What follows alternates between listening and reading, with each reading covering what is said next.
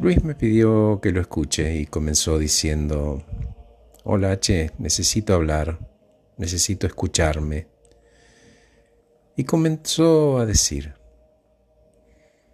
dejé de esperarme, dejé de postergarme y de ignorarme. Elegí buscar dentro mío, como me decís vos que haga, esas cosas buenas que me hacen único y las fortalecí más y más. Y hoy me siento pleno, vivo, vital.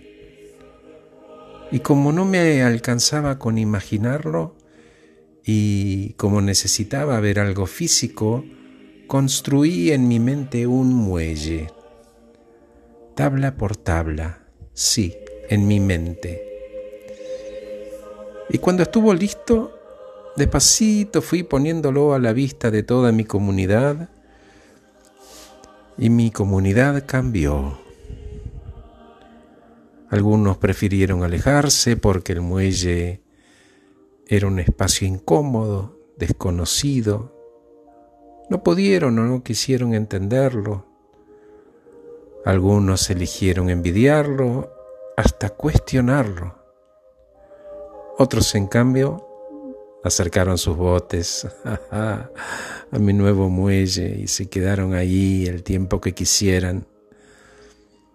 Algunos están ya hace varios años y sabes qué? Algunos de los que eligieron alejarse, cada tanto los veo por allá lejos, ¿no? Pasan cerca y saludan, como diciendo no es todavía el buen momento, pero sé que voy a ocurrir, espérame, teneme paciencia, están entendiendo que pueden solos. Y los que ya en algún momento llegaron, hoy aprendemos uno de otro, construyendo un vínculo recíproco emocional muy rico, sin estar uno encima del otro, sin esperar nada, estamos ahí, disponibles. Quienes partieron, partieron y pueden volver de la forma que puedan, física o espiritualmente cuando ellos entiendan que sus barcos y mi muelle pueden estar juntos de nuevo y en tanto lo necesitemos, porque el muelle, el muelle va a estar. Celebro las partidas porque se trata de animarse a soltar y aprender que el desapego libera y nos estimula a explorar otros muelles, ¿no? Que nos van a dar otras cosas. Y de nuevo todos pueden volver. La manera más amorosa de entender la ventaja del desapego es reemplazar el temor por curiosidad, transformando una emoción que aflige por otra que entusiasma. ¿Cómo será llegar a este muelle de nuevo, no?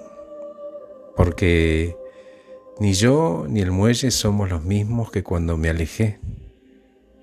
Al final, mi muelle siempre está. Solo hace falta acercarse. Solo hace falta acercarse. Gracias por escucharme. Soy Horacio Velotti.